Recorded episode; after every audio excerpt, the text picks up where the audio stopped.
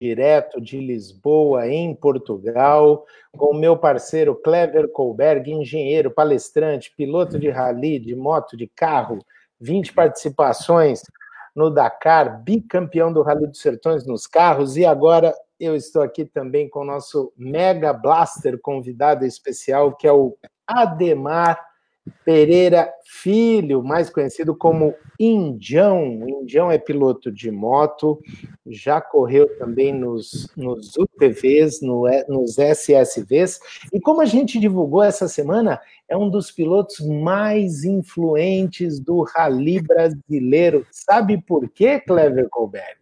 Porque toda organização, quando vai ter alguma ideia, alguma discussão, Indião o que você acha, Indião? É o cara querido por todo mundo? É o cara que. Ah, sabe qual? O cara. Eu vou, vou falar um pouquinho dele aqui antes da gente entrar nesse papo. É profissão biólogo marinho. Ele é carcinicultor. Depois ele vai explicar o que, que é o carcinicultor. Treinou, hein, Ricardo? Conseguiu falar. Consegui falar, Colberg.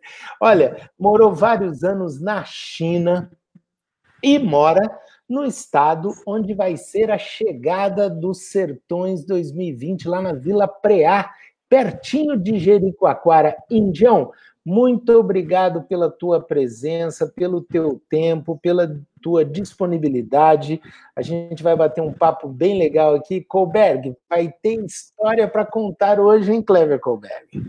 Bacana, viu? E eu também estou com. Poxa, a gente está batendo um papo em off aqui, vamos chegar lá. Né? Ele estava já contando de coisas muito atuais, a gente fez uma, uma chamadinha, ele já colocou na chamada, ele já jogou areia na tela, apavorando os pilotos sobre a chegada lá. Desse jeito, Indião Adunas não entra mais em contato com você. Você está apavorando os caras, os caras estão pedindo cancelamento da inscrição depois do que você falou. Porra, eu sempre tive que rali é coisa para guerreiro. Se quer caminho pelo asfalto, vai para outro esporte. Não é? O, ei, o, o Indião falou assim: olha, é, vai ser o paraíso, Vila Preá vai ser o paraíso só para quem for assistir. Quer dizer, o índio, que quem, que quem for correr ali, a situação vai ser complicada, é isso, Indião? Olha, é, a região é, ela é bem legal de andar. A gente tem um pessoal, inclusive, sediado lá. Um abraço para a Geria de Vento e Nielsen está lá junto com o Joca. É, é um lugar muito legal. Vai ter um visual lindo. Eu acho que vão ter fotos maravilhosas e um trecho bem desafiador aí para o competidor na retinha final. Na retinha final, porque ali é um lugar difícil de andar. Pô, seria interessante. Já pensou uma etapa decisiva, né? Porque uma etapa difícil, onde você pode atolar, e, e atolar quer dizer ficar, perder 20, 30 minutos né? de carro, no caso, não de moto. Né? Mas, enfim, uma etapa decisiva, como última etapa do Rally dos Sertões, olha, se fosse eu, eu colocaria, porque eu, eu sou como você fala, eu, eu acho que o pessoal gosta de desafio. Ninguém vai nos sertões para isso, ninguém vai lá para. Se dá tudo certo nos sertões, que história a gente vai ter para contar quando acaba a prova?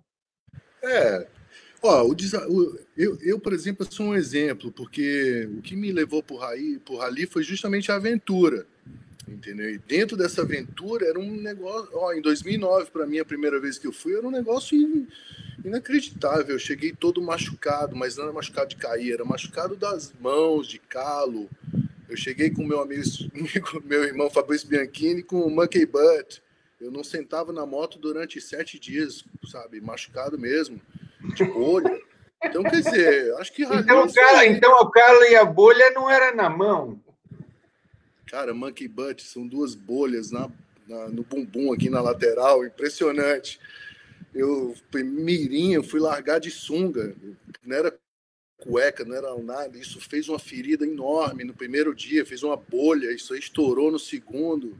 Nem que e Hamburgo Chimenez me passava toda a vida me cumprimentando, ó, oh, tá muito bem pilotando em pé. Eu, pois é, não posso sentar.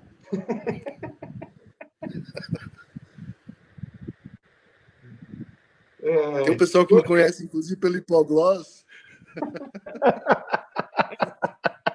Olha, o Colberg, antes de mais nada, Indião, deixa eu dar aqui uma boa noite para todo mundo que está nos assistindo. Eu já vi aqui o Fernando Rosé, temos aqui o Luciano Gomes, o André Alcântara, organizador lá em Santa Catarina, tem também o Beto do Carmo, o, o Fabrício Bianchini está aqui, tem um monte de gente assistindo. Eu queria saber, antes de mais nada, de que cidade, de que país, de que região vocês estão acompanhando aqui essa live com o Ademar o famoso índio, piloto de moto, de UTV também. Coloquem aí nos comentários. E se você quiser fazer uma pergunta, joga aqui nos comentários que eu coloco na tela e ele promete responder todo mundo. Clebinho Tinoco aqui acompanhando, organizador do RN 1500. Olha aí, tá rindo aí o Clebinho Tinoco, o índio. O é, eu recebi um grande, recado mora aqui Tomate em, vai pagar Lisboa, ele. também, nosso amigo.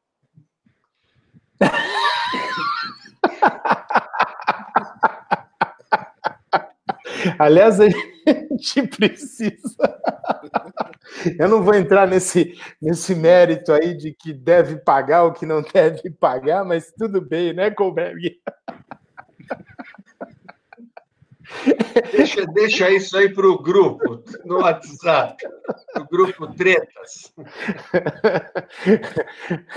ô, ô, Índio, me diga uma coisa. Vamos começar aqui pelo começo, né, Colberg? O índio, me fala assim. Primeiro eu quero saber o seguinte: quem foi que deu o apelido de índio no Ademar? Quero saber quando foi e por. Quer dizer, por que não precisa explicar, né, Clever Colberg? Porque o apelido é índio. Mas eu quero saber quando começou esse apelido e depois, na sequência, eu quero saber quando você começou a correr. Quando foi tua primeira prova, Indião? É, meu apelido de índio é fácil. Eu colônia de férias no, colônia de férias no clube aqui no, em Fortaleza, o Clube Náutico. Comecei no voleibol, que foi meu esporte base a vida inteira. Me chamaram de Curumim. Aí eu fui crescendo, tô índio até agora, com 48 anos de idade. Meu sogro disse que quando eu morrer eu vou virar espírito da mata. E o, e o apelido continua. E moto, porque foi uma, é uma, sempre foi uma paixão, sempre foi uma paixão, mas eu sou um cara alto, uh, nunca consegui assim andar de moto. Eu andei, comecei a andar de moto com 37 anos de idade. Me, meu primeiro, minha primeira competição para valer foi com o RN. Um abraço, Clebinho, sua prova é maravilhosa. E dali já fui para os Sertões de Cara, onde fui, onde conheci a Bianchini Rally e a minha casa até hoje. Mas, Índio, você, uh, você é cearense, certo? Uh, sempre, sempre viveu essa vida assim, um pouco fora da, da cidade, um pouco mais rural, né? E daí andando na areia, na praia. Como é que era, como é que era isso antes? Porque você falou que começou com 37 anos. Caramba, eu pensei que tinha começado velho. Eu comecei com 24. É, não, eu sou, eu sou realmente assim fora da dessa escala do, da maioria dos pilotos. Eu comecei tarde, realmente por uma paixão e o Rally dos Sertões por uma aventura e continua sendo uma aventura para mim até hoje. Toda vida que eu tentei acelerar para chegar numa colocação, eu caí. Então, para mim é uma aventura, é o meu, é o que eu me dedico o ano inteiro para participar. Uh, se tornou uma família para mim. Todos os meus amigos hoje em dia são de lá, são, né, são do Rally. Né, eu amo. E você me perguntou, mas é o seguinte, eu sou cearense, mas uh, minha mãe foi para Brasília cedo, eu morei grande parte do tempo em Brasília, me formei fora, me formei na China, falo mandarim, sou biólogo marinho. E a paixão realmente foi aqui no Ceará, nas dunas, andando de moto. Aqui é um lugar super propício ao off-road.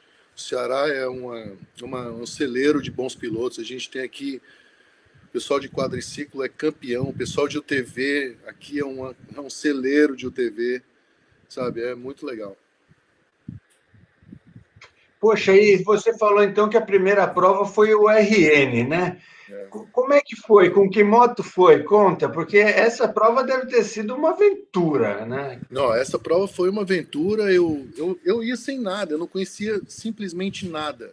Eu não, eu não navegava, eu seguia Inclusive, é, eu teve um deslocamento que eu, eu até hoje eu, eu me lembro do Juca Bala.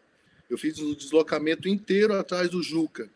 Ele sentadinho, comportado, ele não mexia nada, nada. Eu acho que ele se poupava fisicamente. E eu fui imitando ele o tempo inteiro. Inclusive, foi uma coisa muito legal nesse dia, porque a, a, corrente da moto quebrou. Bom, aí era uma descida gigante. Eu continuei, né? Puta, que, eu não sabia, eu acelerava, acelerava, a moto não, não, E era a corrente que tinha quebrado. Eu fui até a moto parar assim, ó. Quando ela parou, parou um carro atrás de algum apoio, o cara com a corrente, minha corrente na mão, falou assim, ó, da próxima vez você para, hein? Aí botou a corrente no lugar e falou, vai embora. Eu falei, esse é o lugar legal. Que moto era que você estava correndo esse primeiro Sertões? Esse primeiro RN? Não, já fui montado no KTM 450 XC. E só, eu sou um KTM maníaco, adoro as KTMs. E sempre usei KTM, é minha moto até hoje. Bom, então você, é, você é do grupo dos pilotos que começou a fazer rally sem saber navegação. Eu não sei se acompanhou a live do Bernardo aqui, né? Uhum. ele, ele contou o Dakar.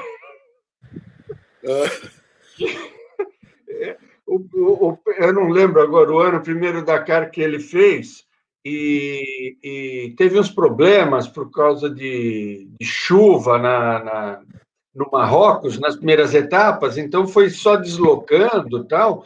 Aí veio a terceira etapa onde largou mesmo e a, e a planilha não batia, não batia. Quando ele chegou no final, o cara olhou e falou: Mas essa planilha é de amanhã, não é de hoje.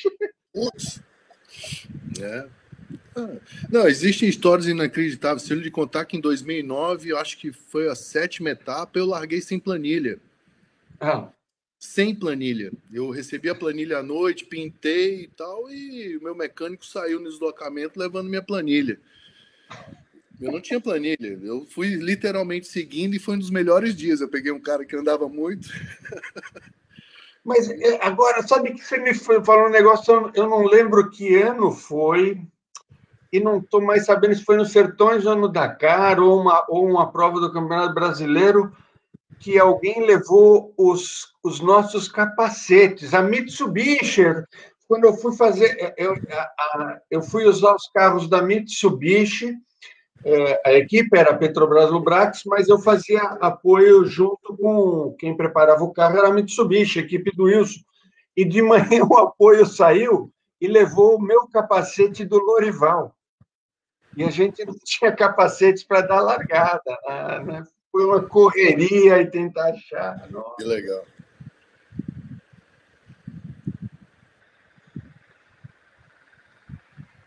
Calma aí, calma aí. Não, Opa, voltei. Voltou, é, é que às vezes eu corto o meu microfone e esqueço de ligar novamente. Olha, quero mandar um abraço aí para todo mundo que está acompanhando, o Robertão, o Robertão é. da, turma, da Turma do Mal acabou de chegar, o Antônio Monteiro, o Clebinho Tinoco está super aqui conectado, o Fernando Rossetti, ele está dizendo assim, você falou muito de KTM, é Indian, ele falou tem que ir para Husqvarna, uma é. FR 450. Aliás, a gente vai falar depois dessa, dessa moto que é muito usada lá na, nos passeios do Nielsen Bueno, na região de Jericoacoara, onde vai ser a chegada do, do, dos sertões do nosso amigo Maurício Fernandes. Mas a gente deixa isso aí para depois. O, o, onde você estava aí, ô Colbert? Mas aí, Indião, então, você foi de KTM e tal, uh, nem sabia navegar, e aí, como é que terminou essa prova? Como é que foi a sequência depois, né? Você está uh, falando do RN, né? Quando do RN, eu quero saber como é que daí engatou, como é que. É, o, que ano, o... Só para reprisar, que ano era isso mesmo? Do, 2009 foi um ano que choveu muito, choveu muito. O Clebinho deve se lembrar, algumas especiais foram tiveram problema. Uh, o Zé Hélio se lembra também, eu também fiquei impressionado. O Zé Hélio tomou um tombo nas dunas aí no último dia. É, foi o ano que, engraçado, coincidentemente eu conheci a Moara, eu ganhei dela. Eu ganhei dela nesse, nesse rally e a gente se conheceu no Rally de Sertões. Logo em seguida, poucos meses depois, onde ela sofreu um acidente, vocês devem se lembrar. Eu, eu a encontrei desacordada no meio do trecho e a única coisa que me que me preocupava muito é que a gente tinha as Tuaregs aqui, a gente tinha o Príncipe, né? Tinha o Maurício Neves, o Nasser. O, é, o Nasser, né? O Príncipe Nasser Carlos e o Carlos Santos. Então, Equipe e, oficial Volkswagen do Mundial, né? é, e, e aconteceu esse episódio aí. Mas, olha, eu vou te dizer, eu navegar eu, é um aprendizado sempre.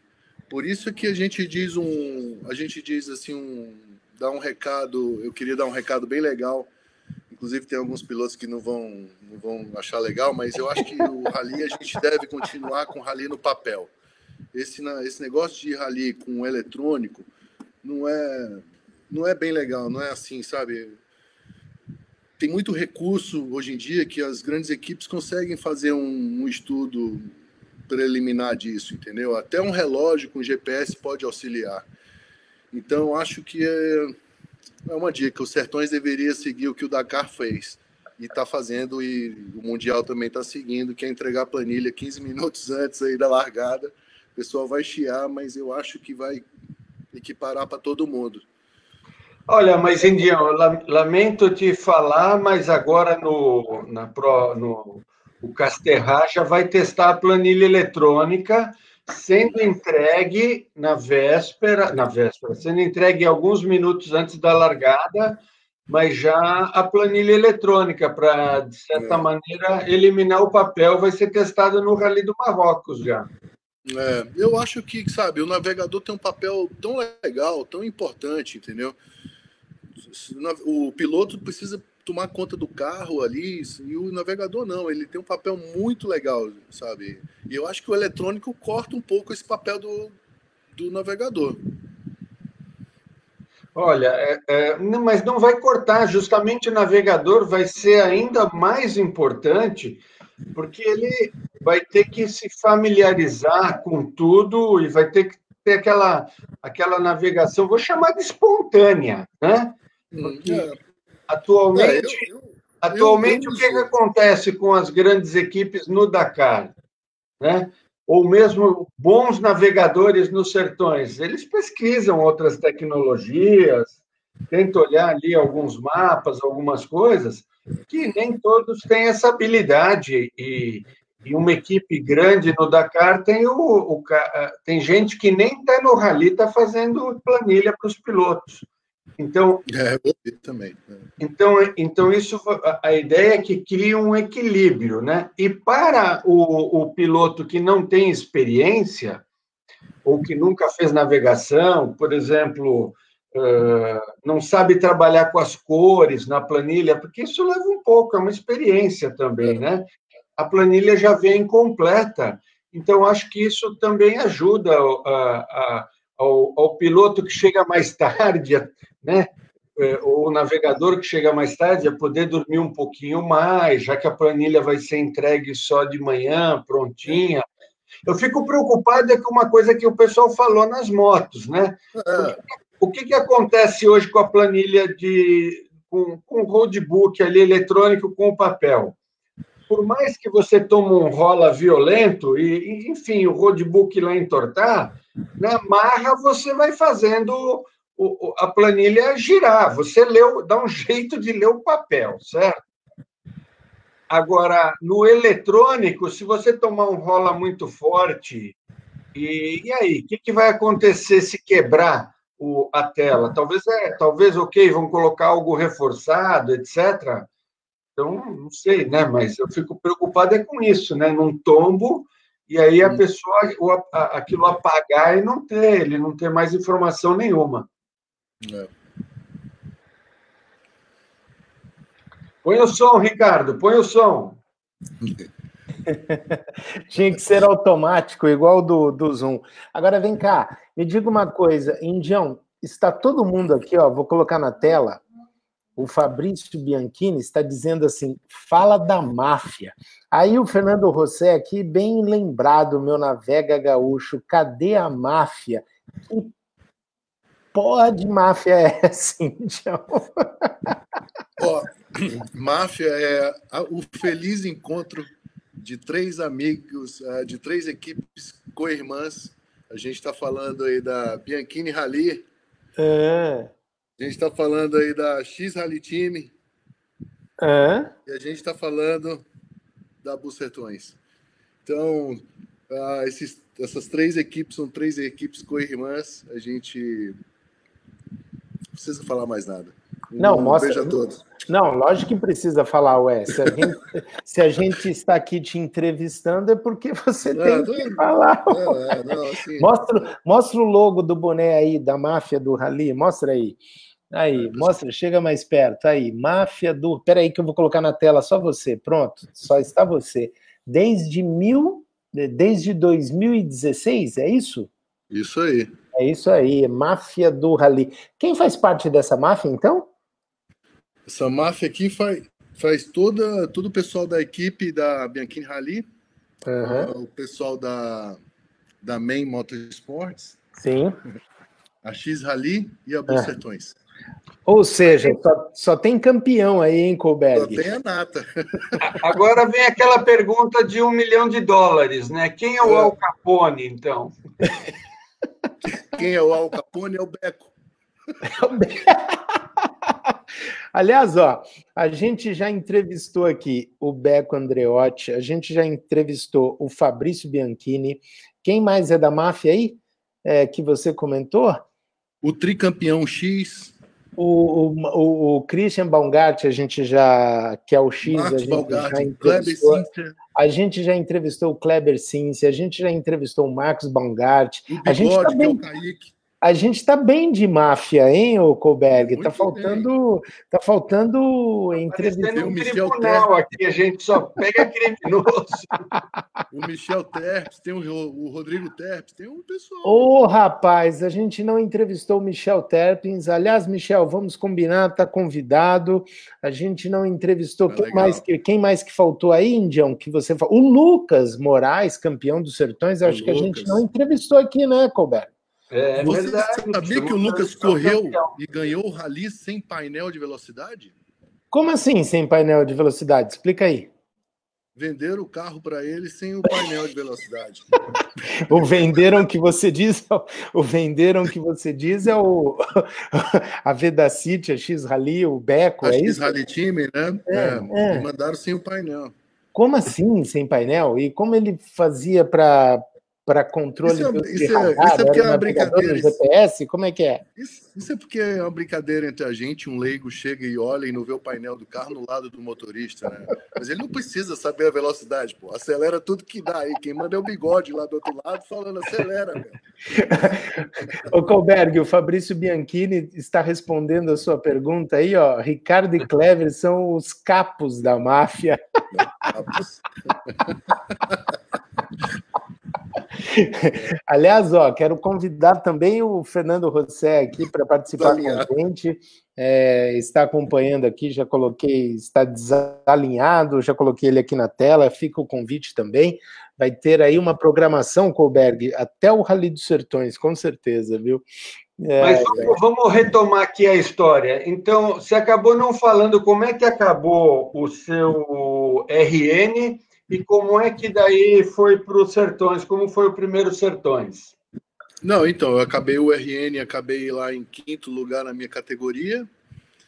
Acho que o Clebinho Tinoco me deve esse troféu até hoje, ele pode confirmar aí. Verdade. Ele não te deu o troféu, foi isso? Ou Clebinho Tinoco? Ele assim, não, o cara te mata, Clebinho, ele é da máfia. Não tem problema, se o cara não recebe por inscrição de piloto, vai entregar troféu. Pô. Viu? Ele está me devendo umas fotos de Portugal até hoje. Não é só para você que ele está te devendo também, não. Não é só para você que está devendo, é não. Brincadeira, Clebinho, você Estou brincando, é brincadeira, lógico. Uhum. Não, mas, Ei, aí, mas continua é... aí. Não, então, eu, aí meu rally, a chegada nos Sertões foi, foi uma realização de sonho. Eu me lembro que o primeiro dia que eu cheguei, que eu fui receber minha documentação, cheguei todo empolgado para receber tudo e a Sabrina Proença, beijo Sabrina, me entregou somente um um envelope com tudo que eu tinha que fazer ali dentro. Ela falou, ó, toma aí, te vira, teus horários estão aí. Eu falei, nossa, que legal. É inclusive, eu tô até com um livro aqui, é um livro em 2009, onde via com guia de tudo, vinham todos os pilotos, figurinha, né, os lugares sérios, bem legal. E foi uma grande aventura e eu sou apaixonado por esse rally, por esse, por esse rally até hoje. E você completou esses sertões? Como é que foi a prova para você? Piloto, vou te falar uma coisa. Eu completei todos os meus dias até 2016, quando eu tomei um tombo. E aí eu quebrei, fraturei duas costelas e não completei esse dia, mas completei o rally. Eu fui todos os outros dias, uh, inclusive eu devo esse troféu aqui, opa, aqui, devo esse dia aí. E esse último rally que também, infelizmente, foi um mau tombo na minha vida, num deslocamento, depois de ter passado a maior, maior especial aí de todos os tempos. Aí no terceiro dia, um dia lindo para mim, um dia rápido, um dia bom para minha moto. Eu caí no deslocamento. Se você me perguntar o que aconteceu, até hoje eu não sei. Uh, queria agradecer, uh, aproveitar a oportunidade de agradecer o Siga, o Siga e o Gabriel e, a, e o Gabriel Varela. É, que foram quem acionaram o Falcão. Um abraço, Men, obrigado pela sua preocupação. Eu sei que você se preocupou lá em cima do avião, uh, todo mundo falou isso aí, eu sei como é difícil às vezes. É, pessoal da expedição também da Honda Twin que parou lá, tinha um médico no meio. Sério que eu perguntei 35 vezes o que, que aconteceu e queria subir na moto ainda e não deixaram. Ô, Indião, deixa, deixa eu narrar um pouco essa história aí que você falou do, do, seu tombo no deslocamento. Como você sabe, eu viajo no Pelicano, né? Viajei os últimos anos no Pelicano junto com o Cláudio Ambiel e a gente participou desse teu resgate, né? É, agora, assim, vou te contar uma coisa, assim, é uma particularidade, mas é impressionante quando surgiu a ideia, porque a gente fala no rádio do avião. O avião, para quem não sabe, gente, ele funciona como uma ponte de rádio é, com as equipes que estão em terra, as equipes de apoio, ambulância, equipe médica, com os outros helicópteros UTIs que fazem o resgate. E, e uma coisa é certa, Indião, isso eu te falo porque eu sou testemunha. Quando surgiu o nome Indião na, na parada, foi impressionante a quantidade de ligações, de mensagens, de, de rádio de outras equipes querendo saber. Foi um negócio impressionante. Isso eu sei e eu falo aqui porque eu participei disso tudo, porque eu estava sobrevoando, sobrevoando com o Pelicano, com o comandante, o, o piloto Cláudio Ambiel. Mas é impressionante, isso mostra o quanto você é querido, né? E por falar nisso, o Kleber Tinoco está aqui, ó. Indião merece o troféu do espírito do rally, sempre. Alma boa demais. Tá cheio de puxa-saco nesse live, nessa live hoje, hein, Indião? É nada, ele é da máfia, os caras estão querendo ficar bem com ele. Tudo querendo entrar na máfia também. Não, mas é assim, é, é, emocionante, sabe, Ricardo? É muito legal a gente, sabe, é em momentos assim que a gente vê que você tem um monte de amigos, sabe, que uhum. é, é, muito legal. Sim. Toda a equipe médica estava me esperando já. Me levaram para fazer todos os exames, inclusive isso até para os novatos, entendeu? Isso é muito importante saber que a gente está muito bem assessorado, sabe? Não é fácil. O rally de moto ele é difícil ele é, ele realmente é perigoso, né? Você não, você não anda devagar, nem que você não queira, você não anda devagar. Uhum. É, nesse aspecto, eu posso falar bem, o Indião, porque eu trabalhei para a Organização dos Sertões durante muitos anos, né? Você sabe disso, como assessor de imprensa, cuidando da comunicação, e também, como eu falei, eu ia no Pelicano, e o Colberg sabe bem disso. É, é, na época o Marcos implementou isso, Marcos Moraes, ele não, principalmente, ele, ele tem um carinho muito grande pelos pilotos de moto, né? É. Porque ele, ele andou de moto, o Lucas correu motocross, ele faz viagem de São Paulo até o Alasca de moto, quer correr, ou pelo menos pensou em correr o Rally dos, dos Sertões 2020 nas motos, e ele tem um carinho muito grande e um cuidado especial com os pilotos de moto, e você sabe disso. E eu, acompanhando os sertões do avião, que é a base de tudo, onde a gente recebe todas as informações, não tinha, é, vamos dizer, tempo ruim. Piloto de moto caiu. Como é que está? Ah, já caiu, já levantou, ok, beleza. Ah, ele está sentindo uma dor aqui no braço. Manda o helicóptero, não quer nem saber. É, prioridade zero é mandar o helicóptero de resgate. Chega lá, Colberg, chega lá assim, ó, piloto de moto, indião, você tá bem? Ok, tá bem. Então, ó, é o seguinte: você vai pegar uma carona no carro ou vai com o helicóptero de carona, mas a prioridade máxima era a segurança, e isso que você falou, Indião, é muito importante para quem quer participar, principalmente novato. Segurança é fundamental, primordial, prioridade básica no, nos sertões. É isso aí. E, é? e, o, e, o, e, o rally, e o rally passa esse sentimento o tempo inteiro. Ele passa para você, competidor, esse sentimento. Você chega, tem uma carreta enorme, os médicos se apresentam, eu tenho aqui, inclusive, um livro ali, tem uma, declara uma declaração gigante do Dr. Clemar, sabe? É muito legal isso. É. Eu acho que o Dakar também, né, Kleber?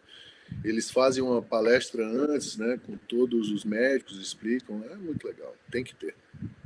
É, não, e aqui, Colberg, ó, por exemplo, o índio contando essa história aí do Dakar, dos sertões de 2019, Aí o próprio Fabrício Bianchini aqui está dizendo, né? Ele, ele comentou aqui, ó, o MEN, né? O Marcos Hermílio de Moraes é piloto de moto, por isso essa preocupação dele, obviamente. O Fernando Rosé, que estava correndo com, com uma Ford Ranger, ele falou aqui, ó, verdade. É, passamos pela moto do Indião e sofremos até chegar na base para saber o que tinha acontecido. Aí o Fabrício concorda e aí ele fala assim: a gente não tinha notícia e eu estava lá, não conseguia transmitir a notícia, mesmo sabendo que estava tudo ok, porque foi aquele ano, né, Colberg? Você sabe disso. A gente sofreu muito com falta de sinal de celular. Então, eu queria colocar no Twitter dos Sertões ali, ó, o Indião sofreu uma queda, ok, mas está tudo bem, já foi socorrido, está consciente, que é isso que quem está aqui desse lado, né, quer saber o que aconteceu. Então, só para explicar aí para o Fabrício Bianchini, por que, que não tinha notícia, não tinha sinal de celular, não tinha satélite, não tinha nada. Mas e aí, já que você falou do acidente, o que que ok, você não sabe o que aconteceu, mas é, você quis continuar, mas o que que você tinha? Dava para continuar ou você estava bem louco mesmo? É, é, eu tive e eu ainda tô em fisioterapia ainda. Eu tive um problema no, no até ombro. agora? Eu tô até agora em fisioterapia. Hum. Inclusive eu pedi, eu fiz até uma promessa que eu não queria mais tomar anestesia esse ano, que já que eu já tomei de agulhada. É uma coisa impressionante. Tombo realmente dói. É, eu tive vários é. problemas, ligamento de joelho, Pra você ter uma ideia, eu quebrei quatro dentes, eu só fiquei sabendo depois quando eu cheguei aqui, que faz aquela pressão, né? Então, uhum. Mas, olha, é, acontece, né? Foi, um, foi uma coisa, foi, eu peguei um fast fast, peguei um buraco dentro do fast fast, eu, não, eu realmente não vi nada, eu tinha acabado de passar no pedágio, tinha limpado meu óculos, tinha tomado uma água, estava tudo bem. Faltava 25 quilômetros para chegar no asfalto, então acontece.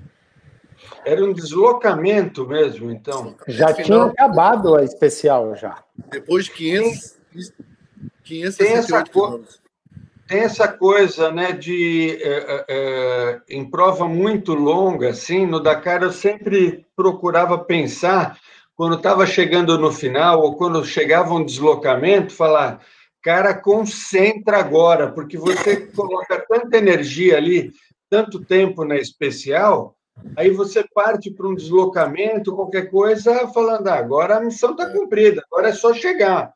É. E, essa, e a gente acaba, às vezes, perdendo, levando susto nessa hora, né? ainda mais o deslocamento de terra, mais complicado ainda. Né? É, não, e é para você sabe, né? A gente como piloto leva várias coisinhas para você ir dosando durante a prova, até mesmo durante o deslocamento. Então tem coisa que você se alimenta em tal momento. Então, então eu estava todo de, tudo certinho. tinha acabado de me alimentar, limpar o óculos, tinha feito xixi, estava tudo bem, esperando o asfalto chegar, tudo na planilha, e você acontece um negócio desse assim. Parece que explodiu uma mina debaixo da minha moto, não me lembro mais nada. Gra... Olha, foi o mau tombo da minha vida. Indião, além de, além de então você ser parte da máfia aí, é, por que que então tem essa, por que que você acha que o pessoal tem esse carinho, essa empatia com você? Por que que eles querem escutar a sua opinião? Olha, boa pergunta. Eu acho. Tem um ditado que diz que a beleza está nos olhos de quem vê.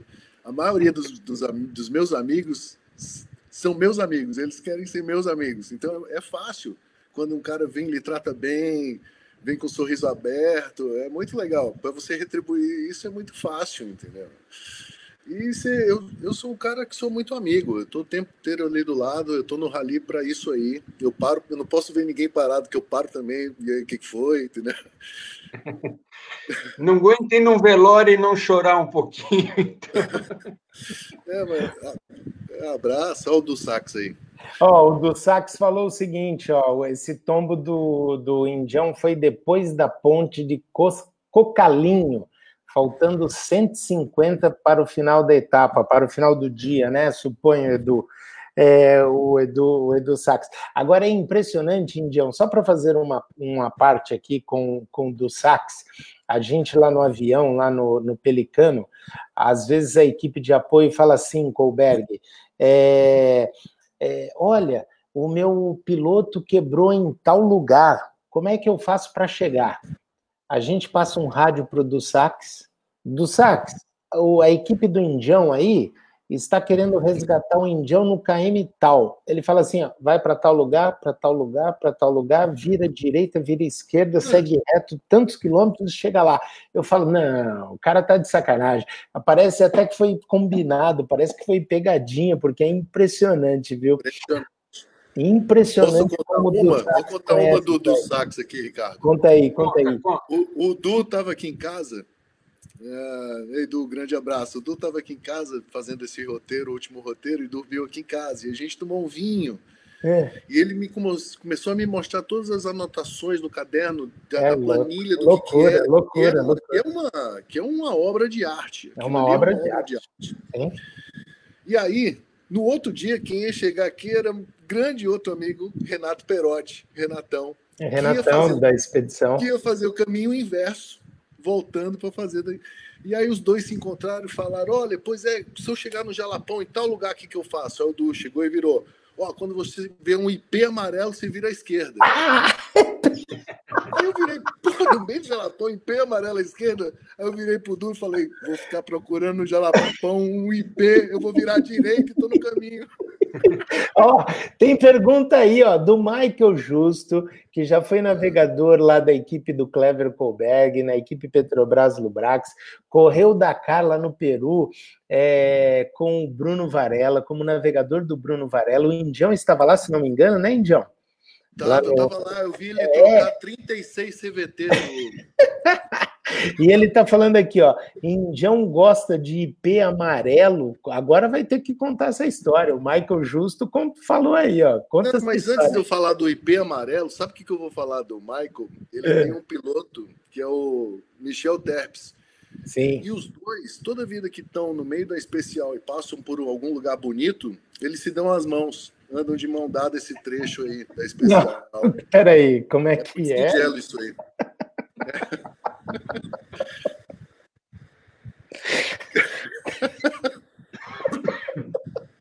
Colberg. Colberg. Colberg. Pode mandar os coraçãozinhos aí também. É verdade. Colberg, eu quero saber o seguinte: quando você correu os sertões com o Lorival Rodin, o Dakar. Quem mais você teve de navegador? O, o francês, o, o, o, Pascal Larroque, o francês. Vocês davam as mãos também no meio das especiais? Conta aí pra gente. Nunca vi um lugar bonito no rally, nunca vi. Mentira.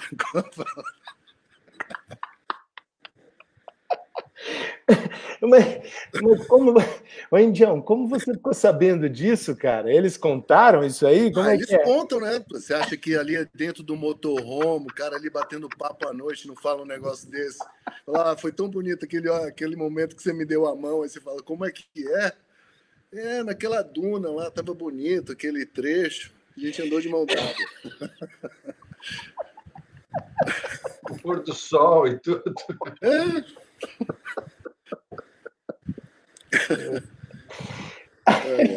Ai, ai, ai, ai, ai, tá bom.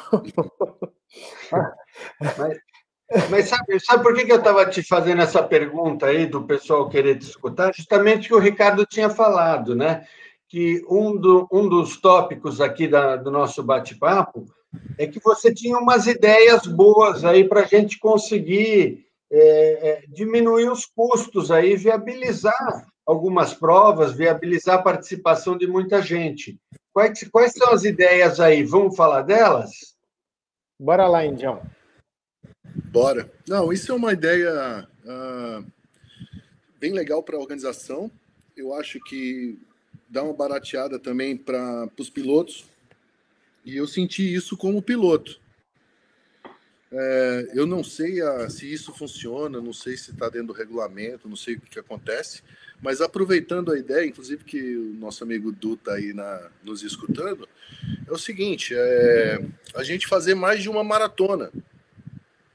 A gente ter, por exemplo, em oito dias de prova, a gente, se a gente tiver duas maratonas, eu estou comprando menos pneu, vou usar menos óleo, ah, se, essa, se essa maratona for em forma de laço, voltar para a mesma cidade, a equipe de apoio anda menos, menos combustível, menos deslocamento para todo mundo. É, talvez seja uma forma de baratear. E aproveitando a ideia, que foi uma ideia excelente, eu estava torcendo para chegar lá, que era o acampamento em São Félix, é, fazer desses dois dessas duas maratonas e fazer uma obrigatória e o cara dormir ali no acampamento. O acampamento eu acho que foi uma ideia assim maravilhosa. Deve se repetir isso aí. Olha, só para quem pra, a gente tem muita, muitos fãs aqui, Indião, do exterior, aqui da Europa principalmente. É, gente, quando ele fala São Félix, é uma cidade que fica no, no Jalapão, no estado do Tocantins, que é um, um roteiro é, é, assim, é o, é o, roteiro mais esperado no meio do Rally dos Sertões, que é o Jalapão, devido ao terreno, a dificuldade, as paisagens. Inclusive, tem uma prova só no Jalapão, que faz parte do Sertões Series, só para localizar a galera, viu, Indião? Então é isso aí. Uhum. Legal, legal, legal. Eu acho que seria uma forma aí da gente tentar baratear, acho que isso isso acho que ia funcionar bem, ia tornar também competitivo o negócio, os, os pilotos iam precisar se dedicar mais ao seu equipamento previamente para que né, acontecesse o rally com menos problema possível. Pode ser uma ideia, né? Não estou dizendo que isso aconteça nada, não, mas pode ser uma ideia, né? Você vai estar em forma para conseguir disputar os sertões agora em novembro, Indião? Ah, então, eu já estou nessa. Olha o 2, né, que é viável, legal. Então, eu já estou em treinamento, a minha fisioterapia está quase acabando, é, mas ela me. Como o Dimas Matos, eu estou seguindo um exemplo dele, se cair num ano, não anda no outro. Então, esse ano eu estou de castigo, eu vou ali sentado do lado do Fabrício Bianchini. Uh, inclusive, eu queria deixar um recado aí para o pessoal do TV, porque a gente vai para cima esse ano. Vamos andar lá na frente para mostrar que a gente, a gente é capaz. Uh, tá? E a gente está com uma equipe, inclusive, bem legal. Estamos levando seis UTVs e três, 11 motos, se eu não me engano. Ricardo, aproveitar e deixar um abraço para o pessoal de Portugal e fazer um convite para vir correr o Rally. É um rally muito. A gente acabou de falar de segurança, eu sou um exemplo dele. É um rally muito seguro. Ah, as planilhas são perfeitas, a gente tem uma marcação aí pô, excelente, a gente tem vários vários aí aspectos de terrenos diferentes o tempo inteiro, mudança de terreno o tempo inteiro com pedra, com areia, com subida, com descida, com uma variação gigante, isso é muito legal. E o, e o pessoal é muito receptivo. Venham testar aqui nosso rally, que é muito legal, vale muito a pena. Olha, o, o, o Ricardo, travou para você também, eu perdi o início, quando o Indião falou que ia dar um recado, aí eu dei uma travada aqui. Para você também deu? Não, para mim não, para mim está normal aqui. Ah, então ok. É, o, inclusive o Arnaldo Show aqui, ó, meu amigo aí do Nordeste, está dizendo, Ricardo, é, tá bom de trazer uns europeus para correr o nosso Rally RN 1500 do, do nosso amigo Clebinho. Um abraço para você, Arnaldo. Grande abraço aí. Mas e aí, onde a gente parou?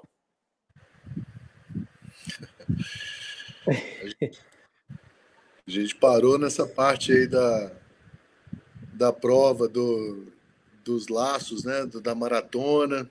Uhum. Ah, a gente estava falando do, da questão do é, de como baratear. Você falou em ter duas etapas maratonas numa prova. E o que Isso. mais que você acha que pode ajudar a baratear os custos, o Indião? Ah, todos os outros custos agora ficam, acho, acho que até difícil da gente comentar durante desse cenário novo, né? Mas eu acho que o quanto menos a caravana andar e ela tentar hum. fazer tudo em laço e os competidores andar, melhor.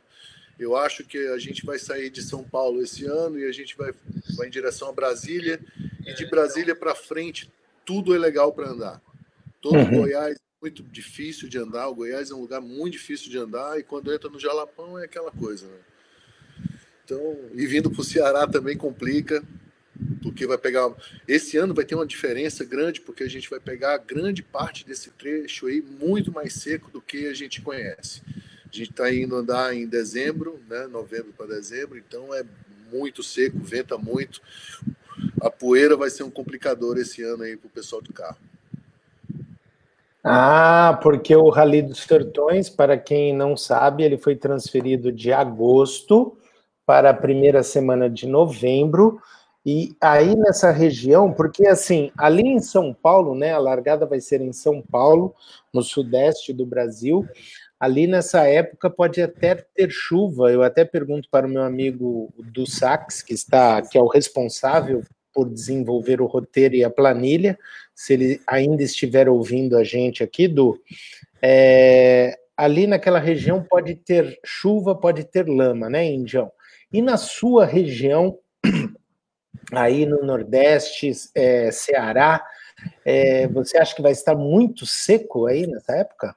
Muito. A gente já está entrando agora, já está acabando a época de chuva, então de junho até dezembro vai ser seca total. Então vai ser bem, vai ser bem atenuado essa parte da seca, vai ser um pouquinho mais do que a gente conhece aí. Né? Acredito que saindo de São Paulo a gente vai pegar uma chuva, mas o rally deve acontecer lá no, na pontinha de São Paulo, né? Já saindo de São Paulo. Uhum. Né? E sim, a gente deve sim. ter um deslocamento grande aí que já foi anunciado até Brasília. E de lá para frente aí o rally pega. Aliás, o Colberg, quando foi campeão dos Sertões, largou de São Paulo, né, Clever Colberg? As duas vezes que eu ganhei, largou ali do Pacaembu. Né? É, exato. O Clever Colberg é bicampeão. É, o Clever Colberg é Desculpa. Tinha esse deslocamento grande no início, né? Mas é, acho, acho interessante essa ideia da, das duas etapas maratona. É algo a se pensar mesmo. Né? Já tem as categorias, a categoria self e tal. É, acho que tudo que se fizer aí para dar uma segurada nos custos esse ano vai ser importante para todo mundo. E não tem, não, não tem uma fórmula que uma coisa só vai fazer uma grande diferença, né? É como, é como diminuir o peso de um carro de rally. Você tem que ir cortando ali, cortando ali, diminuir aqui, aí no total, somando né, 100 gramas, 200, 500 gramas, 2 quilos, aí o cara consegue reduzir bastante e acaba fazendo toda a diferença. Uhum. É, porque tem alguns custos que não valem a pena a gente falar em cortar. Porque toda uhum. vez que a gente fala em corte de custo, vai cortar em alguma coisa em relação à segurança. Ou agora... Então sim. a gente não quer mexer nisso. Isso é muito importante para o piloto, entendeu? Sim, então sim. é difícil da gente falar sobre isso. assim. Deveria ter é, outros aspectos. Porque o que pesa, por exemplo, é o combustível. Se a gente tivesse um país que tivesse linha férrea, tudo isso poderia voltar via trem. O pessoal está saindo de São Paulo até Fortaleza, tudo bem, mas vai voltar rodando sem. só trazendo equipamento de volta, entendeu? Sim, então, mas está no custo do rally, né? Ó, só para complementar aí da chuva, falou quem entende aí, ó, Colberg, o do Sax. Este ano as chuvas no centro-oeste foram até abril. Acreditamos que em novembro conseguiremos fugir das chuvas, mas há possibilidades. Aí, falou quem, quem conhece do assunto. O do Sax. Valeu, Du. Abraço, Du. É, legal, legal, legal. Ô, Índio, agora me diga uma coisa. É, me conta um pouco aí do seu lado fora piloto, Colberg. Deixa eu entrar um pouquinho no lado pessoal aí, que a gente gosta muito. É, como você foi parar na China é, estudar biologia marinha? Você estudou biologia marinha na China ou no Brasil? Como é que conta um pouquinho aí da sua do, do seu histórico profissional? Conta para gente. É, eu tenho meu padrasto, embaixador, ele uhum. faleceu tem três anos atrás, três, quatro anos atrás, e um dos postos que da carreira que ele foi assumir foi em Taiwan. E eu cheguei em Taiwan com 18 anos de idade. Uh, uhum. Jogava voleibol até então, todo, todo o meu futuro era para voleibol. E eu cheguei na universidade procurando aí educação física, só que não tinha educação física. Daí eu perguntei pro rapazinho lá da inscrição, vem cá, qual é o curso mais fácil que tem aí para fazer? Ele falou, ó, biologia, biologia marinha, aquele ali, ó, a fila é bem pequenininha. Aí fui lá. Eu passei seis anos estudando esse negócio e descobri que é um tremendo do negócio legal. Você vê, eu, eu crio camarão e a minha atividade é tirar um macho e uma fêmea do mar. Eu levo isso para a terra e consigo reproduzir milhões sem estar tá tirando do mar. E isso com camarão. Isso pode ser feito com lagosta, com atum, com salmão, qualquer um outro. Em vez da gente estar tá caçando no mar, a gente pode pegar e reproduzir tudo isso em terra, com uma tecnologia muito legal. Bacana. E, e, isso você fazia aí na sua fazenda no Ceará, é isso? Isso, isso aqui na minha fazenda no Ceará. E agora eu estou envolvido com com um laboratório que é justamente para melhorar essa, essa genética de camarão. Uhum. E a uhum. gente faz isso mais, mais ou menos como boi faz. Se você quer ter um bezerro melhor, você vai atrás de uma vaca e um boi legal para que você tenha um filho forte. Então, o trabalho de genética é mais ou menos do camarão é esse. A gente procura um camarão forte, uma camaroa bonita, para que a gente tenha filhinhos legais. ó, o Daniel Bender te mandou uma mensagem aí que eu não sei o que está escrito aí, não. Ó. Consegue ler isso aí, ó? É, nem... Pô, ele é chinês, o Daniel? Não sei o que é. Manda aí com, manda aí com popomofô que eu entendo.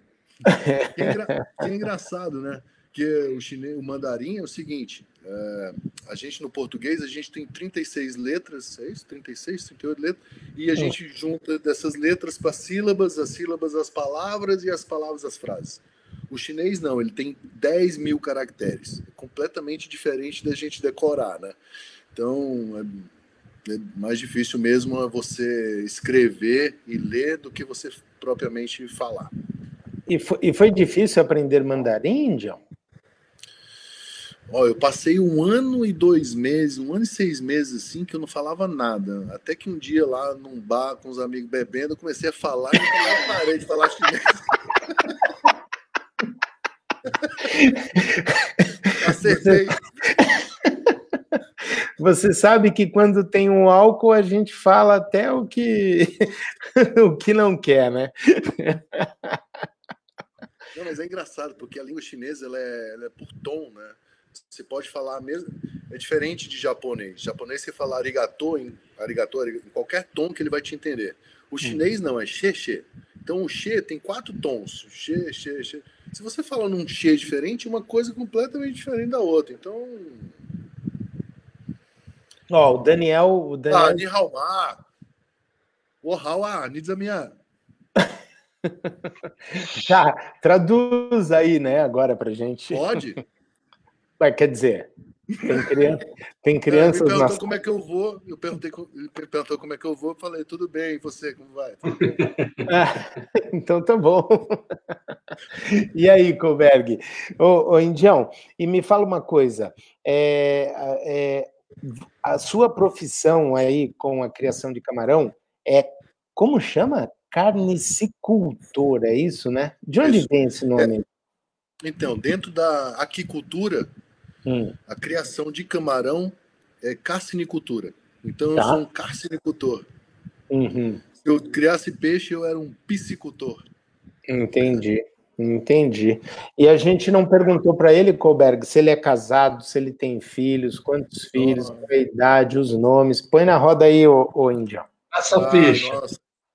Nossa, aí é a felicidade da minha vida. Eu sou muitíssimo bem casado com a mulher dos meus sonhos, a Thaís Japequino.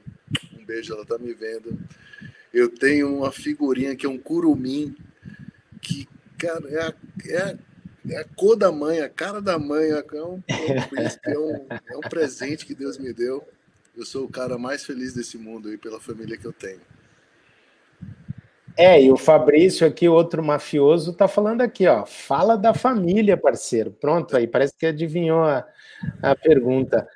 É, é... Nossa, e são momentos assim muito especiais, né? O Fabrício estava aqui em casa, ele e a hum. esposa. Hum e aí ele, olha, eu não falei para ninguém, mas eu, a gente está grávido. E aí a gente se abraçou, ah, que legal, que legal. E a gente saiu para ir comprar uma coisa para a gente voltar para comer e ver um filme aqui em casa mesmo, em Fortaleza.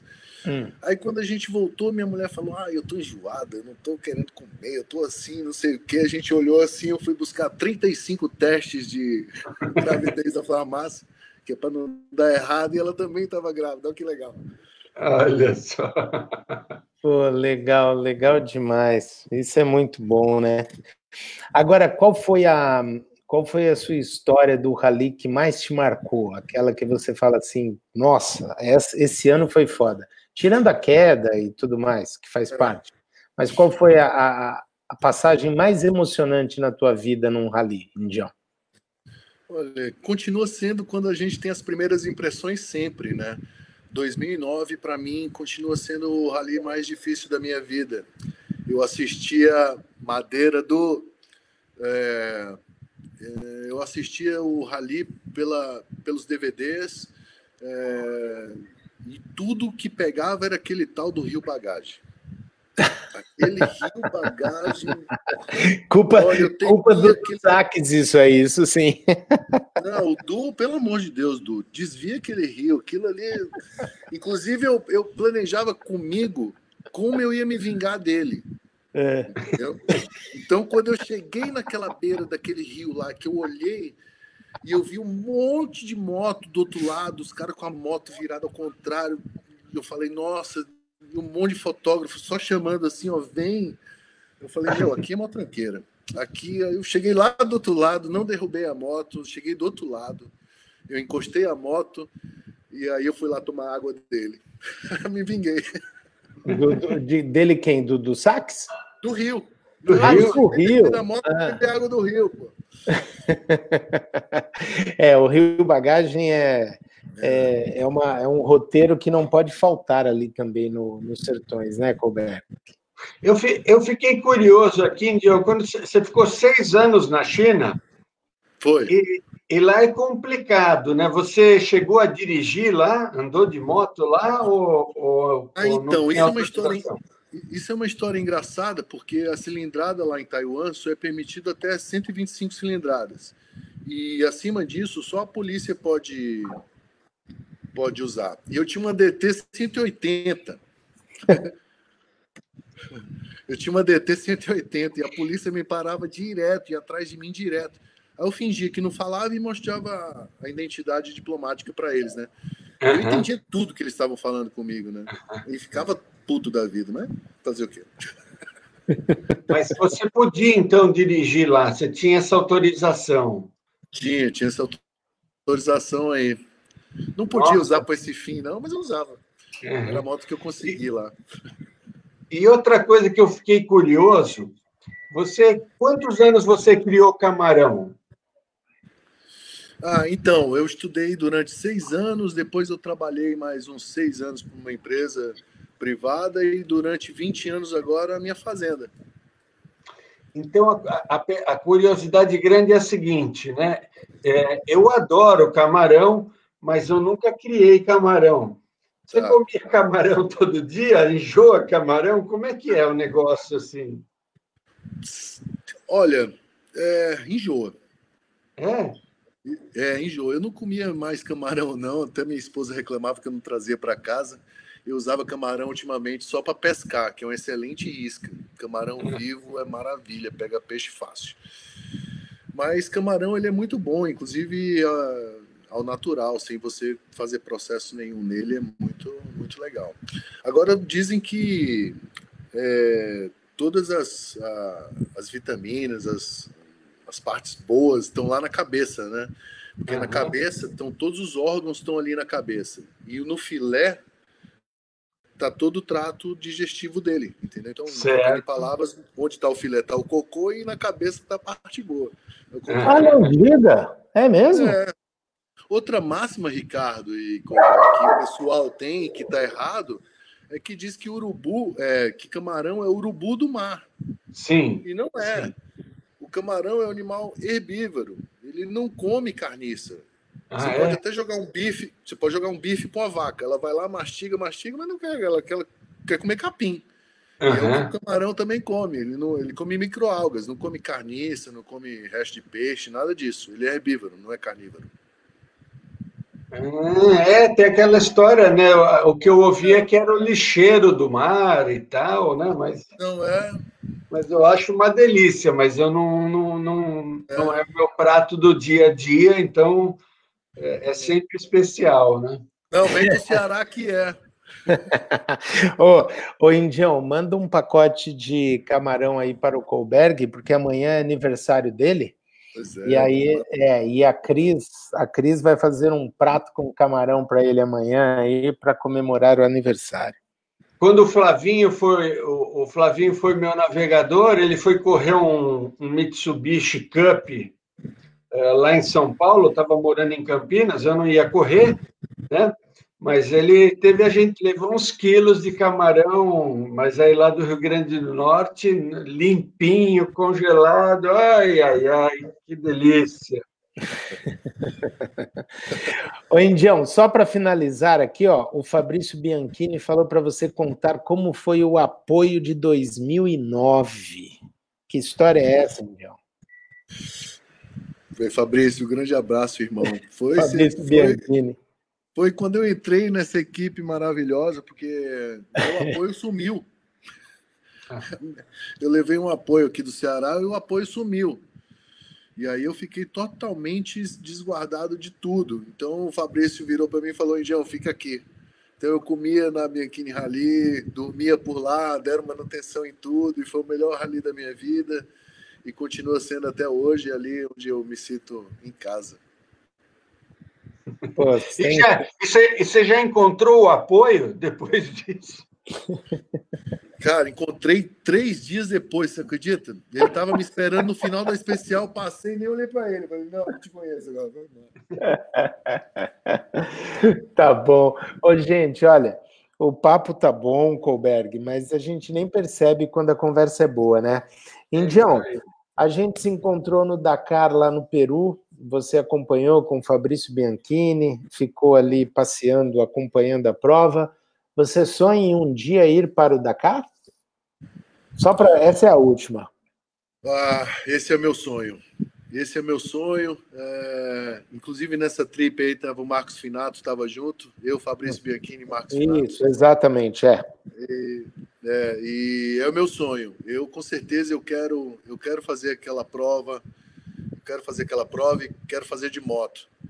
A gente tem um plano aí, é o plano da máfia. A gente tem um plano daqui a cinco anos estar tá fazendo esse rally todo mundo. É, e todo mundo de moto, né? Então a gente vai fazer uma seleção brasileira para ir representar o Brasil lá no Dakar. Essa prova eu quero com certeza. Pô, sensacional, hein? Sensacional, hein, Koberg? E olha, É, eu ganhei uma camiseta lá, a gente se encontrou no meio do deserto, ganhei uma camiseta da máfia, da Bianchini, é, show de bola. E, pô, foi legal o papo, hein? Todo mundo mandando os parabéns aqui. É, o Caliel Vilaça, o, o Fefo também aqui, o, o, o, tá convidado também, Fernando, para a gente bater um papo, do Sax também. A gente já pode agendar aí uma turma boa, Michel Terpins, todo mundo, né, o, o, o Kleber Colberg. Poxa, tem muita gente que a gente precisa conversar, o pessoal precisa colaborar aí com a gente. Ó, e a dona Cris Colberg está falando o seguinte, ó, vamos comemorar o aniversário do Clever com camarão. Pena que não dá para ir aí filar uma boia amanhã comendo um camarão junto com vocês aí, porque está todo mundo em quarentena, né? É verdade, é verdade. Mas tá bom. Indião, deixo a palavra aí para você antes da gente encerrar. Se você quiser fazer algum agradecimento, algum comentário, a gente nem percebeu, já tem quase 70 minutos, uma hora e dez de live aqui, a gente nem percebeu, nem, nem deu para perceber o tempo passar. Não, ó, quero te agradecer, Colbeck, obrigado. Excelente bater um papo com vocês. Um beijo a todo mundo que está assistindo, que mandou mensagem. Um beijo aí para máfia, tá bom? Uh, obrigado, Sertões. Eu sei que vocês fazem tudo que vocês podem aí pela gente. Isso aí é reconhecido por todos. A gente acredita nessa equipe nova. Né? A gente está todo mundo junto aí, tá bom? Beijo a todos. Obrigado de novo. Legal. Coberg, você aí quer mandar um tchau antes da gente encerrar? Valeu, Dião. Obrigado aí. Obrigado a participação de todos aí com os comentários, com as histórias divertidas. Muita saúde aí para todo mundo. Vamos se aguentar. Logo a gente está fora dessa aí e a gente vai poder se divertir aí no nosso off-road. Isso aí. Beleza.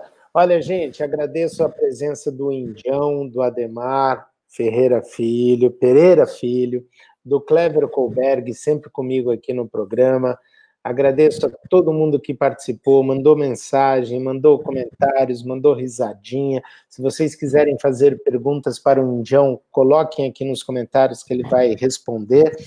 E logo mais a gente volta com mais informações, entrevistas exclusivas, misturando um pouco do papo cabeça, com muita risada, com tendências, é, o que a gente vai fazer para melhorar cada vez mais o nosso rally, o nosso esporte que todo mundo gosta. Certo? Então, Coberg Índio, valeu, muito obrigado, obrigado a todos, fiquem bem com saúde, vocês e família, e a gente volta na terça-feira, no mesmo horário, 18 horas do Brasil, 22 horas, horário de Lisboa, ou se surgir alguma entrevista, a gente entra extraordinariamente numa live especial a qualquer momento, tá bom?